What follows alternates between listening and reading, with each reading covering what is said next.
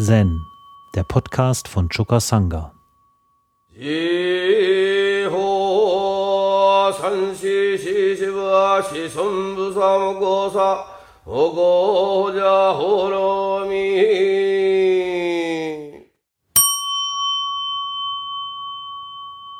Nach buddhistischer Auffassung ist das Friedensschließen ein Vorgang, der im Geist anfängt und nicht auf der äußeren Ebene. Was sich auf der äußeren Ebene manifestiert, ist der Zustand des Friedens im geistigen Bereich. Und wenn da kein Frieden herrscht, dann wird auch im äußeren Bereich keinerlei Befriedung zu beobachten sein. Dieses Thema ist für uns heute besonders aktuell,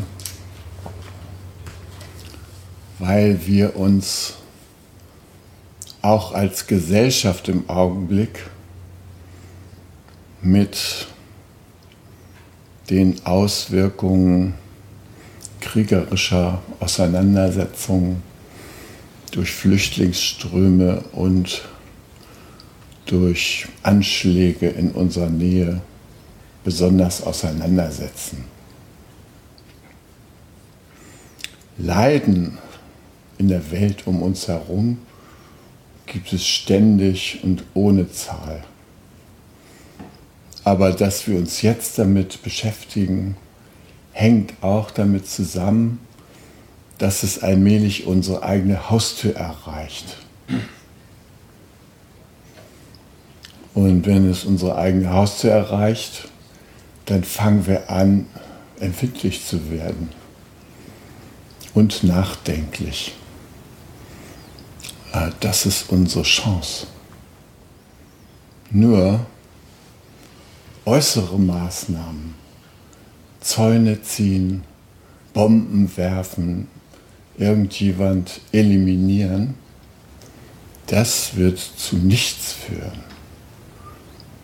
Was zu etwas führen kann, ist, wenn wir unseren Geist erreichen lassen, wenn wir unseren Geist dafür öffnen, Frieden im Geist, nicht nur von uns selbst, sondern auch unserer Gesellschaft zu schaffen. Deshalb heute Katoshu Fall 17. Kempos drei Krankheitsformen. Eshu Kempo ging zur Halle und sagte, der Dharmakaya hat drei Krankheitsformen und zwei Lichtformen. Erst nachdem man diese durchlaufen hat, kann man in Frieden sitzen. Umon trat aus der Versammlung der Mönche heraus und fragte, Warum weiß jemand in der Hütte nichts von dem, was draußen passiert? Kempo lachte herzhaft. Umon bestand. Dein Schüler fragt dies noch immer. Kempo fragte, was denkst du? Umon sagte, ich möchte, dass der Meister vollkommen versteht. Es geschieht nur in einer solchen tiefen Stille, dass man das Sitzen in Frieden versteht, erwiderte Kempo. Ja, ja, stimmte Umon zu.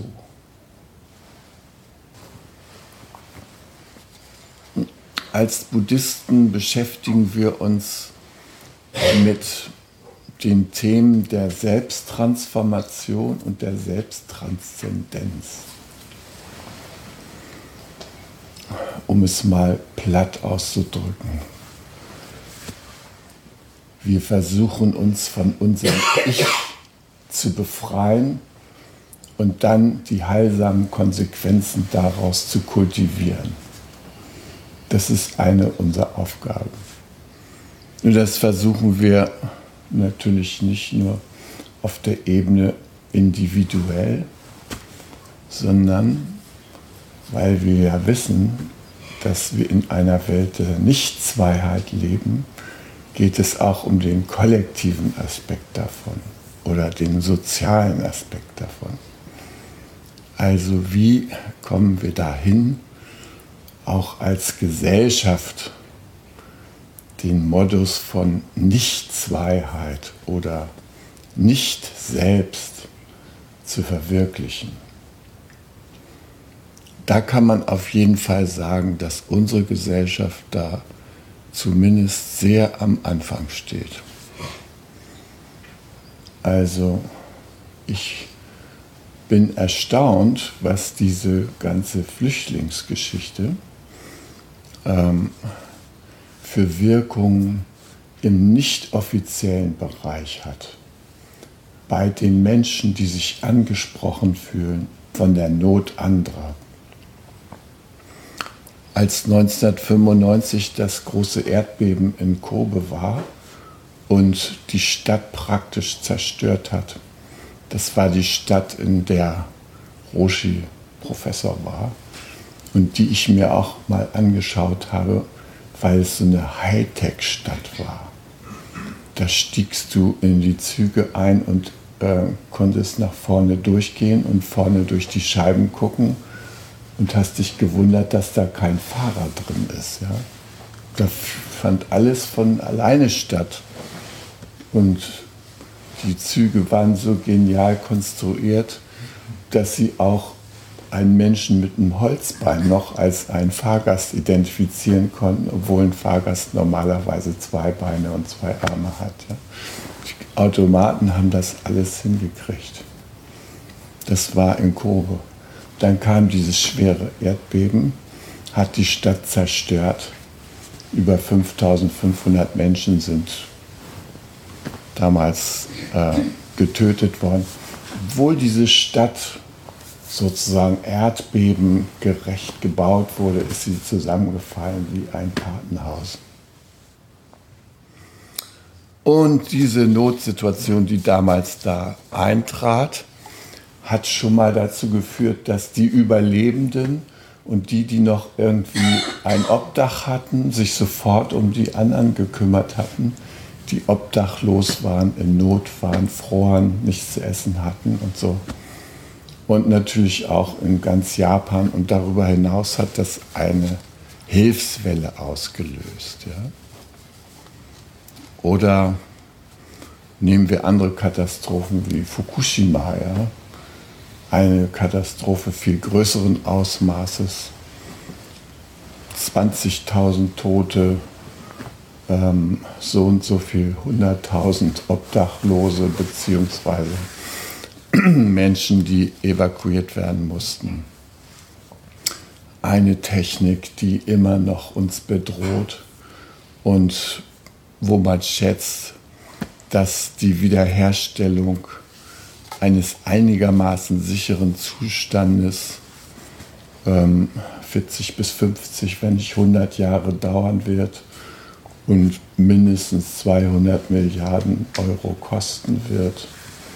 Also ein echtes schweres Unglück.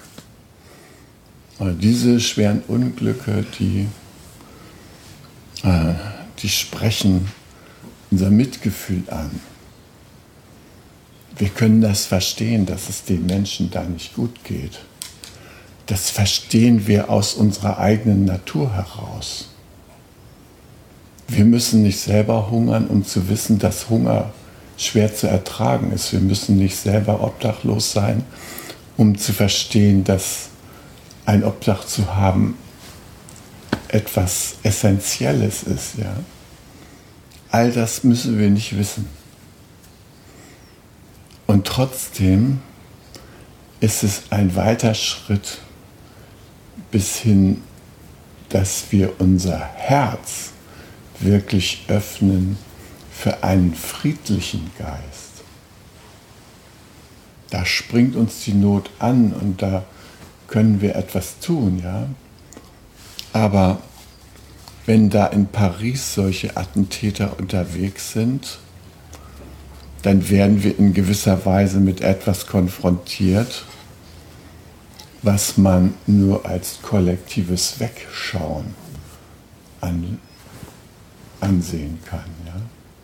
Genauso wie bei den Flüchtlingen, als sie noch zu Tausenden im Mittelmeer ertrunken sind, äh, der Fall des kollektiven Wegschauens so im Vordergrund stand. Ja? Es war eine soziale Blindheit, die wir uns da geleistet haben und wo wir merken, da kommen wir jetzt nicht mehr mit durch. Aber das Blindsein, dass man das schon vorher angehen kann und auch muss, wenn man sich mit solchen Katastrophen, äh, wenn man sich auf die vorbereiten will, dann kann man sagen, da findet bei uns keine Vorsorge statt. Wir haben das Bild, wenn 50 Prozent der Jugendlichen in Spanien arbeitslos sind, dann ist das eben deren Problem. Wir haben ja Arbeit. Was sollen wir uns damit befassen? Sollen die sich doch mal selber darum kümmern? Ja? Wir leisten uns da so ein komisches Weggegucke. Das können wir uns aber nicht leisten, wenn wir verhindern wollen, dass wir wirklich in Frieden kommen mit der Welt. Genauso mit dem Klima. Ja Gott, was interessieren mich die Kohlendioxidanteile in der Atmosphäre? Hauptsache, mein Wagen fährt noch bis zum Bahnhof und zurück. Ja? Wir können uns da auch so ein ewiges Weggegucke leisten. Und wir können uns auch in eine konstante Opferhaltung da hineinbegeben und Hilflosigkeit, die nicht die Wahrheit über uns wiedergibt. Es ist eine eingebildete Hilflosigkeit. Es ist eine eingebildete Opferhaltung. Und es ist total wichtig, dass wir die Hebel, die wir in der Hand haben, erkennen. Das Interessante ist eben, dass zu sitzen und den eigenen Geist zu transzendieren, zur Wesensgleichheit vorzustoßen und dadurch das eigene Mitgefühl zu ernähren, dass das enorme Auswirkungen haben kann immer ausgehend von dem Bereich, in dem wir selber Einfluss haben. Ja?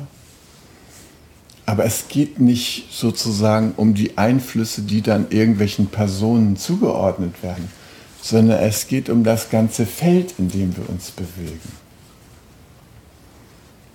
Also, es gibt jetzt hier im Lebensgarten ein Theaterstück, was am Werden ist. Wir feiern ja hier 30 Jahre Lebensgarten. Und da ist die Regisseurin eine von uns, die erst in letzter Zeit zur Gemeinschaft gestoßen ist. Die ist sozusagen als Historikerin forschend tätig. Was war denn nun an Anfang im Lebensgarten los? Und wie hat er sich denn nun weiterentwickelt und so. Ja? Ja, wenn man an die Anfänge des Lebensgartens, wenn man auf die zugeht, dann gibt es da zwei Personen, die da eine gewisse Rolle spielen. Die eine Person ist Christian Benzin, die hat das Gelände hier gekauft für ihre Erbengemeinschaft. Und die andere Person bin ich. Ich bin in Finton gewesen habe danach gesucht, so eine Gemeinschaft, wie ich sie in Finton erlebt habe, irgendwie hier im deutschsprachigen Raum zu initiieren. Und glückliche Umstände haben uns am 16.12.1984 zusammengeführt. Dann waren wir hier auf dem Gelände. Ja, und haben gesagt, jetzt legen wir los. Er hatte ein wunderbares Papier, Stiftung für Fantasie und Toleranz, in dem bestimmte Themen aufgeschrieben waren. Und ich hatte ebenfalls eine Vision davon, dass es nicht darum geht, sein individuelles Leben zu verschönern, sondern durch Gründung einer Gemeinschaft ein bestimmtes Feld zu stärken, nicht als Individuum. Was bei Christian und mir beiden der Fall war, war, dass wir wussten, dass durch uns andere Kräfte wirken und dass man auf jeden Fall falsch liegt, wenn man jetzt sagt, das war Christian und das war Christoph, genauso wie man falsch liegt, wenn man irgendwie sagt, das war dieser oder jener Person hier im Lebensgarten. Wenn man damit meint, dass diese Person sozusagen dem Dharma Handreichungen geleistet haben, dann ist es okay. Aber wenn wir sagen, die haben patentierbare Handlungen vorgenommen, ja, die auf Lebenszeit denen zuzuordnen sind und die deren Einzigartigkeit bestimmen, dann liegen wir falsch. Das, was wir hier ins Werk gerufen haben, das war eine Bekräftigung des Buddha-Dharma. Christian würde es natürlich anders ausdrücken. Aber aus meiner Sicht war es das. Aus meiner Sicht war es das Feld des Dharmakaya hier zu berühren. Und ihr wisst ja, dass im Mahayana-Buddhismus äh, es diese drei Körperlehre gibt. Ja? Den Dharmakaya, der unbegrenzte äh, Nicht-Zweiheitskörper, den Samboga Kaya, der manchmal als der Körper des Genusses oder sowas bezeichnet wird und gemeint ist damit, ähm, also man könnte vielleicht modern sagen, der Visionskörper ja, und der Nirmana Kaya, der Arsch, der hingehalten wird, wenn man für etwas geht. Ja? Fleisch und Blut, das kostet in Muskelkraft und Herzensqualitäten und so weiter, wenn man sich für den Dharma einsetzt, wie es der Buddha getan hat. Hier unter den Menschen zu sein und für Mitgefühl und für Weisheit einzutreten, das verlangt den vollen Körpereinsatz. Also diese drei Ebenen die werden irgendwie so zusammengefasst in der Trikaya-Lehre. Und wenn es um den Dharmakaya geht, dann geht es um diesen subtilen Körper, der weit über uns hinausreicht. Und deshalb, wenn wir uns in eine Hilflosigkeit hineinreden, dann deshalb, weil wir zu unserem Dharmakaya kein gutes Verhältnis haben. Das ist dann noch nicht geklärt. Weil diese Hilflosigkeit kann man nur erleben, wenn man sozusagen aus der total individuellen, getrennten Perspektive auf die Welt schaut. Ja? In dem Augenblick, wo wir aus der Nichtzweiheit auf die Welt schauen, können wir sehen, dass unser Wirkungsfeld nicht aufhört bei der körperlichen Grenze, die wir haben, sondern dass das weit darüber hinaus reicht. In dem Augenblick, wo es hier oben Klick gemacht hat und wir mitbekommen haben, dass wir und alles, was um uns herum geschieht, nicht sei sind, in dem Augenblick sind unsere Wirkungsmöglichkeiten ganz anders. Also, als wir hier diesen Lebensgarten vor 30 Jahren begonnen haben, Da haben wir auch gleich damit begonnen, hier Sazen zu üben. Es war kaum war der ins Leben gerufen, ging das schon los, weil wir schon vorher Sazen geübt haben. Wir haben das Sazen mit hierher gebracht. Und in den Anfängen des Lebensgartens, da gab es auf der geistigen Ebene eine Umgebung, wo dumpfe, nationale Gedanken vermengt mit Halali, Heldentum von Jägern und so weiter vermixt mit konservativer Grundstimmung. Eine Hand wäscht die andere Geist hier vorherrschte. Ein unangenehmer Filzgeist, wo jeder sagte, komm, ich helfe dir, äh, damit du mir hilfst. Aber auf dem, in dem Sinne, ich helfe dir reicher zu werden, damit du mir hilfst, reicher zu werden. Eine Hand wäscht die andere. Und wehe, du machst da nicht mit, dann gilt der Satz, schlägst du meinen Esel, schlag ich deinen Esel. Ja?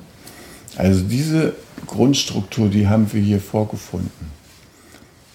Und ähm, wir haben auch äußere Gegebenheiten vorgefunden, die nicht besonders angenehm waren. Zum Beispiel ein großes Atomwaffenlager der Amerikaner. Atomminenschächte links und rechts der Weser in Nienburg und Stolzenau.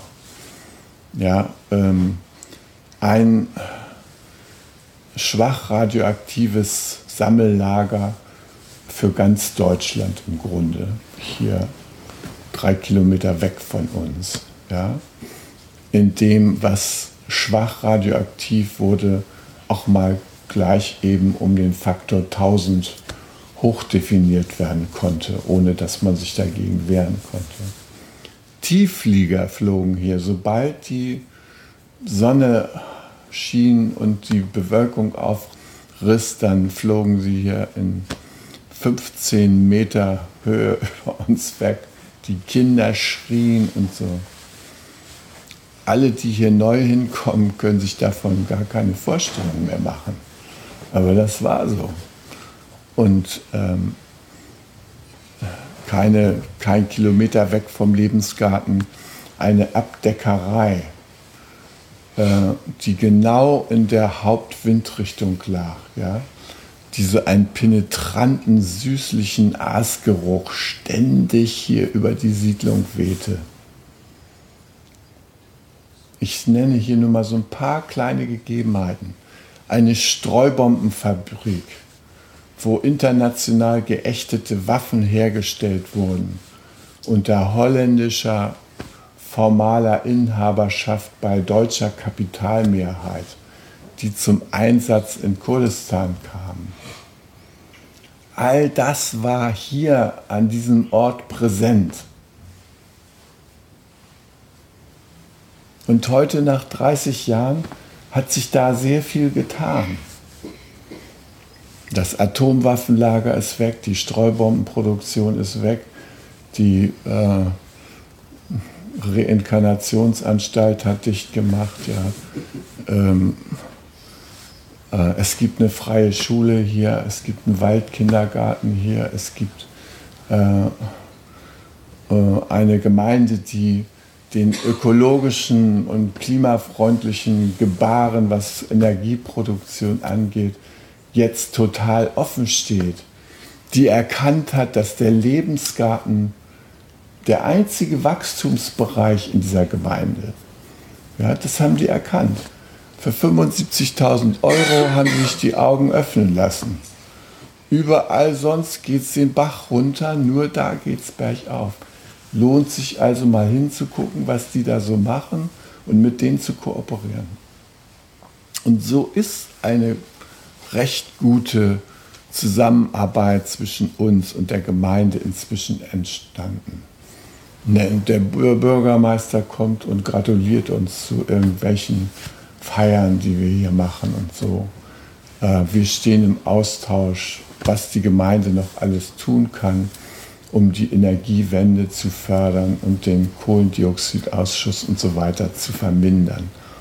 Wir stehen mit denen im Austausch, wie man mit den Flüchtlingen umgeht hier und so weiter. Ja? Das sind alles Themen, die jetzt leicht sind. Und jetzt sage ich euch, welchen kleinen Beitrag man da leisten kann.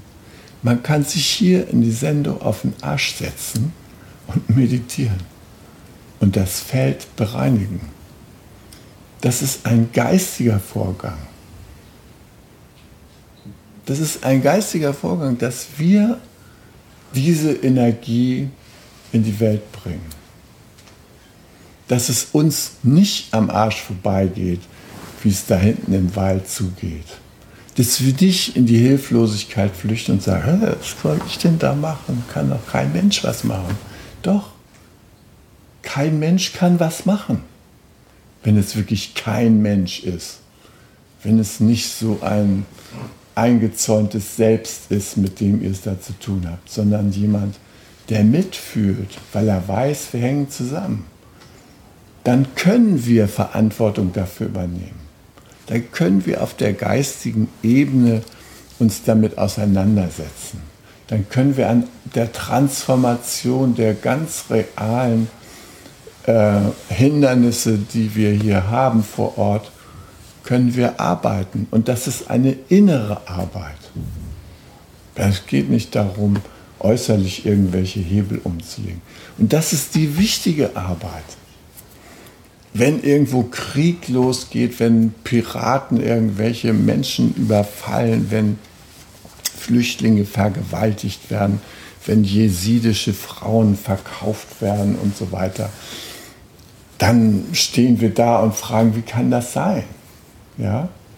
Die Frage ist zu spät gestellt. Wenn wir zum Frieden beitragen wollen, dann müssen wir schon sehr viel früher in das Feld eintreten und das kultivieren.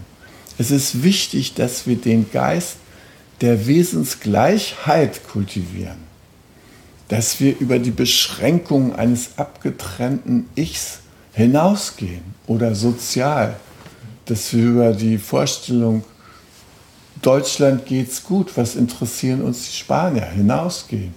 Die Griechen, diese komischen äh, Schnorrer, ja. So, dieses Denken, das ist wichtig zu transformieren. Auf breiter Ebene. Und da kann jeder von uns dazu beitragen. Und das Beste ist, dass wir uns hinsetzen und in unserem Herzen das Feld klären, unseren Geist klären, uns klar machen, wir sind mit all dem verbunden. Es ist nicht etwas anderes als wir. Es hat mit uns zu tun. Diese sogenannten Terroristen, das sind die Leute, die wir sich selbst überlassen haben, wo wir weggeguckt haben weil wir geglaubt haben, die sind doch da gut aufgehoben, da in, in den Vororten von Brüssel und Paris. Lass sich doch da gegenseitig die Köpfe einhauen. Was interessiert uns das? In meinem kleinen Garten, da blühen Rosen, das reicht. Nee, das reicht eben nicht. Und dieser ganze ISIS-Dschihad-Krams, ja, das ist ein von uns ausgeblendeter Bereich. Die größte Tragödie ist, dass wir diesen Menschen, diesen jungen Menschen, die sich denen anschließen, dass wir denen keine wirkliche Perspektive zu bieten haben. Ich meine nicht nur, dass wir ihnen real keine sinnvolle Arbeit anbieten können. Nee, wir können ihnen auch als Gesellschaft nicht wirklich eine Perspektive anbieten. Weil wir leben nämlich in einer Gesellschaft, ein Imperium der Lustlosigkeit und der Sinnlosigkeit inzwischen etabliert wird in allen Bereichen. Alle sind da nur noch gehetzt, alle sollen dokumentieren, alle sollen alles Mögliche machen, ja, immer schneller und sollen Geld sparen und was weiß ich. Aber der direkte menschliche Bezug zu unserer Tätigkeit, das wird aufgegeben. Ja? Wenn ich höre, dass dieser sagen, äh, nach diesen Anschlägen von Paris, ja, wir verteidigen unsere Freiheit, nach Feierabend noch ein bisschen entspannen. Das kann es doch nicht sein. Das ist doch wohl nicht unsere Freiheit, die wir hier anstreben. Das, damit lockt ihr keinen einzigen Dschihadisten hinterm Ofen vor. Die sagen sich, nee, Leute, komm, wir gehen da, wir werden gut bezahlt. Ja, lass uns da kämpfen. Und wenn einer von uns zu Fall kommt, dann schwindet er, verschwindet er sofort im Paradies und wird von 17 Jungfrauen empfangen. Was wollt ihr mehr? Ja? So, der Perspektive haben wir doch nichts entgegenzusetzen. Sollen, sollen wir denen sagen, geh mal zu VfL Bochum gegen Werder Bremen oder sowas, FC Bayern. Ne? Ich war neulich in Bremen, da hat der HSV gegen Werder Bremen gespielt und naja, ich hörte da immer die Schreie und die Torschreie und die Jubelschreie und so weiter. Und dann habe ich Siri gefragt, wie denn der Spielstand ist. Ne? Siri auf meinem Handy. Siri wusste Bescheid. Werder liegt mit einem Tor gegen drei Tore beim HSV zurück. Dann habe ich mal geguckt, wer hat denn die Tore geschossen. Ja, äh, ein Muller und dann noch drei, weiß, weiß ich wie, Leute auf jeden Fall, wo ich keine Ähnlichkeit mit deutschen Alltagsnamen oder sowas feststellen konnte. Ja. Ne? Haben da gespielt und haben Tore geschossen. Also, ja, also das ist unsere große Freiheit, dass die starken Mannschaften mit großen Finanzen den weniger starken Mannschaften die guten Spieler wegkaufen. Und das wird dann, nennt sich dann FC Bayern, ja wird von Mercedes gesponsert. Und die schießen dann in einem Fort Tore und sind an der Tabellenspitze. Tolle Freiheit, super, oh toll, dass wir das hier haben, zu versinken. Ja? ja das ist die eine Gefahr. Ja?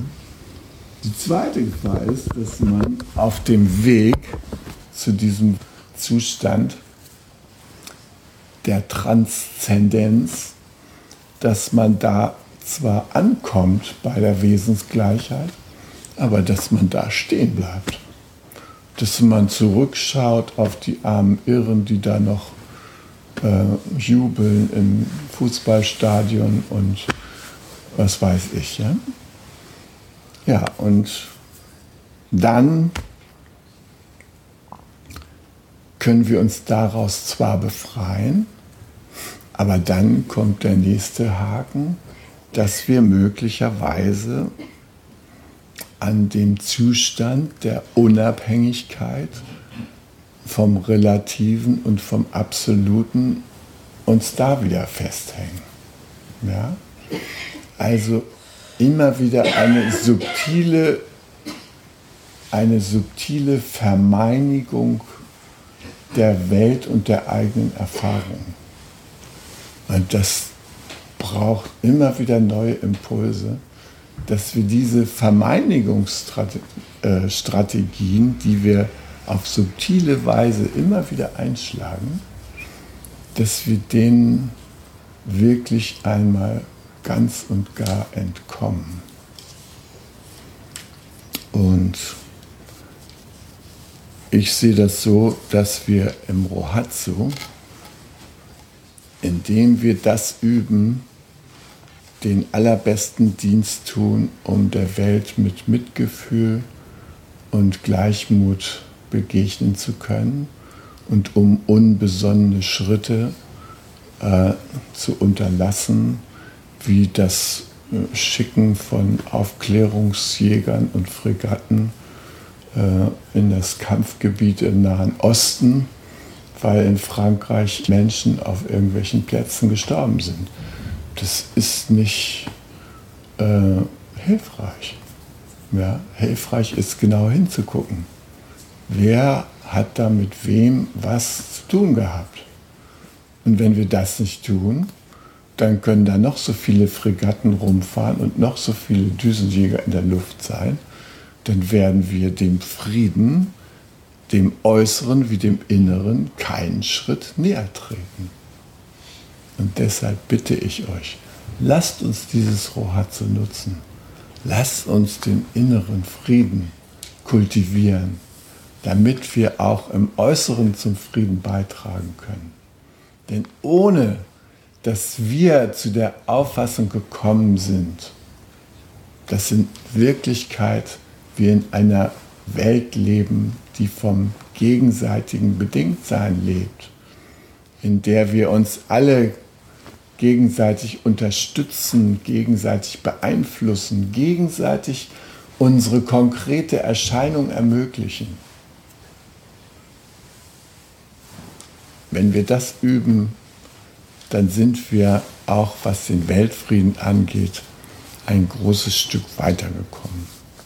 In diesem Sinne wünsche ich euch weiterhin gute Übung. Zen, der Podcast, ist eine Produktion von Chokasanga e.V. in Kooperation mit dem Podcaststudio Paderborn.